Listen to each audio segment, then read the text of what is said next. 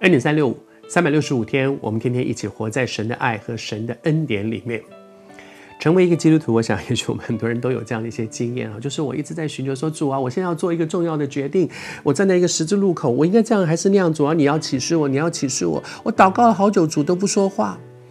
也许有的时候真的是主的时候还没有到，他没有说话。但是在我的生命经历里面，很多的时候，其实主说话，只是我不喜欢主的答案。我并不喜欢，我根本就是很想往这边走。可是如果神说，嗯，好像不对哦，你要往这边走，你往这边走。我不喜欢神的答案的时候，我我说我没有听到神的答复，是我没有听到那个合我意的答复，以至于我们觉得说，神你都不说话。神说，我跟你说了很久了，我已经跟你说了很久了。我不知道你是谁，我和你一样，我们都有这样的毛病。但是我们要不要一起在神的话语面前降服下来？不要像当时在那个世代里面，主耶稣啊，那个王他所做的回应，那个王所做的回应就是上帝的答案，上帝说的话跟我的意思不一样的时候，我就毁掉这些。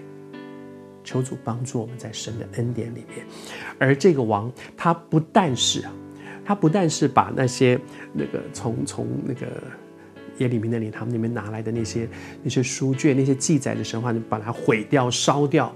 然后呢，圣经上讲说，他就吩咐去捉拿巴路跟耶利米，去捉拿他们。可是后面有一句话真好，他说：“耶和华却将他们隐藏了。”我不知道神是怎么把他们隐藏的，但是我知道一件事，就是神没有让先知耶利米和他的文士巴路受到伤害。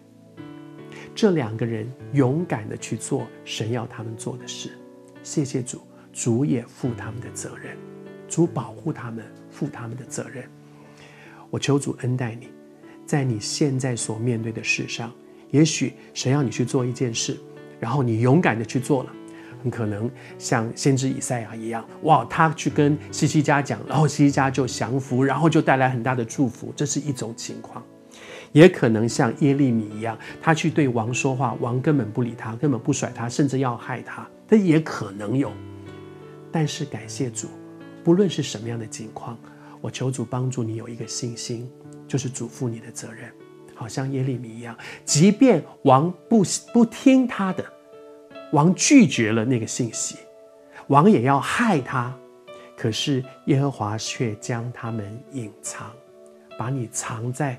他的翅膀荫下，把你藏在他的磐石洞穴里，求主施恩待你。也许有的时候，我们真的被推出去去面对那些又大又难的境况，但是请你相信，即使整件事情的发展跟你所期待的不一样，但是主的恩典够你。